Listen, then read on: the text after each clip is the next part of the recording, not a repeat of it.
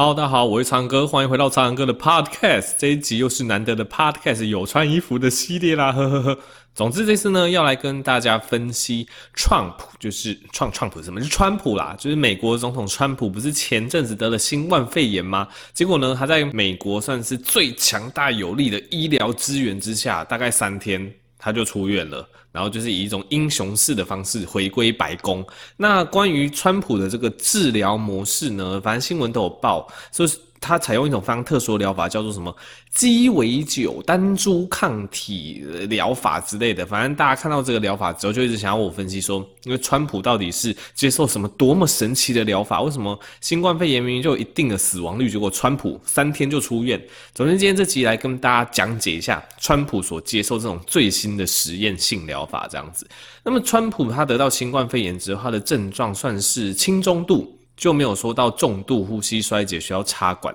也没有说轻到说完全没有症状，他就是有一些可能呼吸道的症状，咳嗽、流鼻水、鼻塞，然后比较倦怠之类的，所以他大概被归类为轻中度的等级。那么他生病之后呢，他得到的治疗哈，主要有几种药物，第一个就是所谓的瑞德西韦，瑞德西韦 （Remdesivir） 这个呃这个药其实之前新闻一直有在报啦，这个药它其实理论就是它可以去阻止病毒的复制。所以，川普有使用这个药物，不过这个药物不是我们今天这集的重点。再来，川普有使用类固醇这个药。那类固醇很多的苍哥评评理系列也跟大家聊过，类固醇这个药物它可以压抑我们身体的免疫反应。因为像新冠肺炎这种病吼，有时候我们反而担心说我们人体的白血球去跟那个病毒在肺部作战太强烈的结果，造成强大的发炎反应啊，细胞激素风暴啊，反而会造成肺部的损伤之类的。所以通常吼是在比较严重的病人，我们会考虑使用类固醇这个药。总之，那个医疗。专家小组他们讨论之后，一样有给川普使用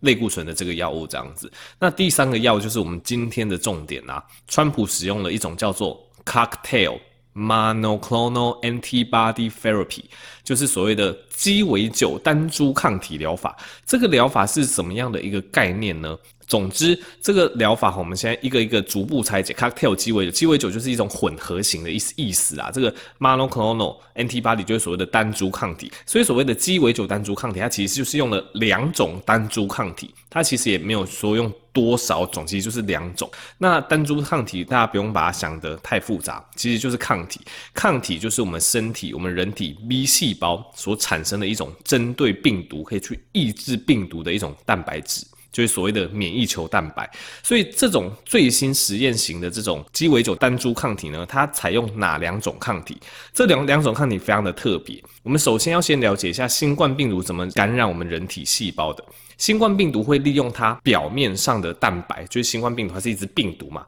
它表面上有两个非常重要的蛋白，这两个非常重要的蛋白，它会去结合我们细胞上的。Angiotensin Converting Enzyme 2 Receptor，简称 ACE2 Receptor。对，反正这有点复杂，大家听听就好。病毒会利用它身上的蛋白去结合到我们细胞上面的 ACE2 receptor 之后，就感染我们的细胞。所以我们要怎么样去阻止这个病毒感染呢？简单来讲，我们就是发射两个抗体，嘣嘣，然后这两个抗体如果可以把这个病毒上面那两个蛋白质给结合掉。给中和掉，那这样病毒表面那两个蛋白质就没有用啦。那两个蛋白没有用的结果，它就没办法结合到我们细胞，感染我们的人体。所以简单的理论是这样子。所以这个所谓的鸡尾酒单株抗体疗法，它就是为川普注射这两种抗体。这两种抗体吼，就分别去结合到病毒表面上的那两个重要的蛋白质，就把它结合住了。那这两个蛋白质被结合住之后，这个病毒它就没办法。结合到我们细胞的受体，进而感染我们的细胞。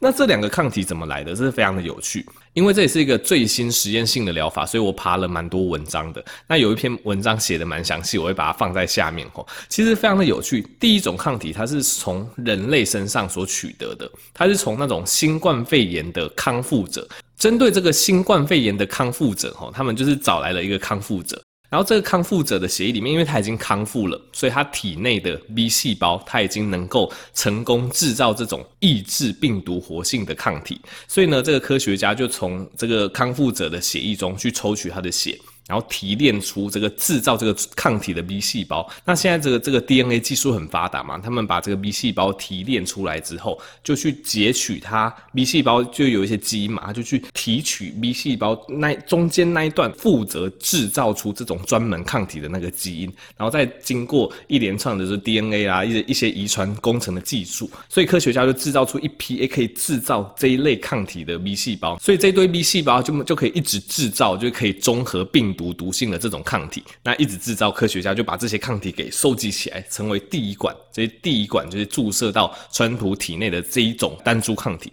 那第二种单株抗体是从老鼠身上取来的，这个老鼠很也很有趣，这个老鼠是经过基因改造的老鼠，所以这只老鼠它的免疫系统跟人类非常的相像。那他们就是往这一只基因改造的老鼠注射这个类似新冠病毒表面的膜蛋白。那注射之后，这个老鼠一样，因为它的那个老鼠的免疫系统很像人体，所以它一样对这个新冠病毒表面的蛋白产生了抗体。那科学家就做一样的事情，他们从老鼠体内去提取那个可以制造这个。专门抗体的 B 细胞，那一样经过基因的一些技术，然后把它制造成一群 B 细胞，这群 B 细胞就可以制造出专门针对新冠病毒的抗体。总之，这两种抗体呢，第一批就是从人身上经过基因改造，后来萃取出来的抗体。那第二种是从老鼠身上，这老鼠但是经过基因改造的老鼠，后来萃取出来的抗体。那这两种抗体就可以分别结合到新冠病毒表面的那两个蛋白上面，然后去阻止新冠病毒继续感染人类的细胞。那为什么这个疗法它还是一个实验性的疗法呢？因为它其实还没有通过所谓的临床试验。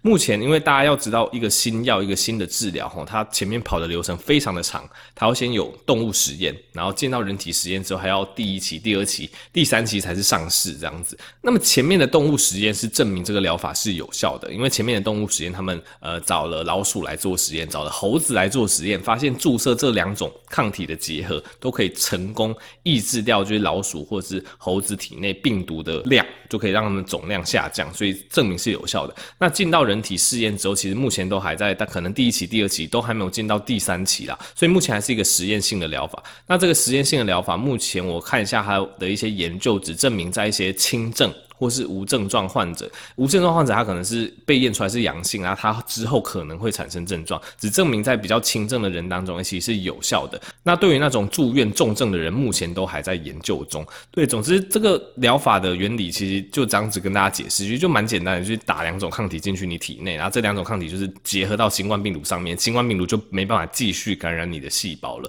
对，所以川普这次利用这种类固醇、瑞德西韦跟这种单株抗体，两种单株抗体打下去的这种结。哎，感觉他就神神也似的三天就恢复，我就觉得哎，其实还蛮看好的。而且川普一出来，不就开始大大肆鼓吹说这个治疗多好多好，就让那个那个公司好像叫什么 Ray Ray Ray 呢，什么用这些就 R 开头那个公司股票大涨啊，就股价大涨，就觉得还蛮有趣那。在此就是分析给大家听。那有人就会问说，哎，这个单株抗体疗法有没有什么副作用？老实说，其实呃，这种单株抗体或者是这种免疫球蛋白的注射，在医学上其实还蛮常使用的。老实说，它副作用基本上都算轻。微，比较需要担心的大概就是过敏啦，因为毕竟打进你体内是外来的蛋白质，那外来的蛋白质有时候你人体会把它视为是一个外来物，产生比较严重的过敏反应，这通常是会比较需要注意的。可是如果没有发生过敏的状况的话，大部分这种抗体的注射，一般来讲副作用都不高，所以我个人是还蛮看好未来就是这种单株抗体的疗法，应该是蛮有效的。但这种单株抗体其实都蛮贵的啦，因为大家知道药就是贵，尤其这种就是要经过基因改造，然后制造出一大堆 B 细胞，B 细胞产生抗体，大家想就知道那个其实技术都很高端，其实蛮繁复的，所以通常这个药价都蛮贵。希望这个药商就是之后不要把这个药卖成天价就好了。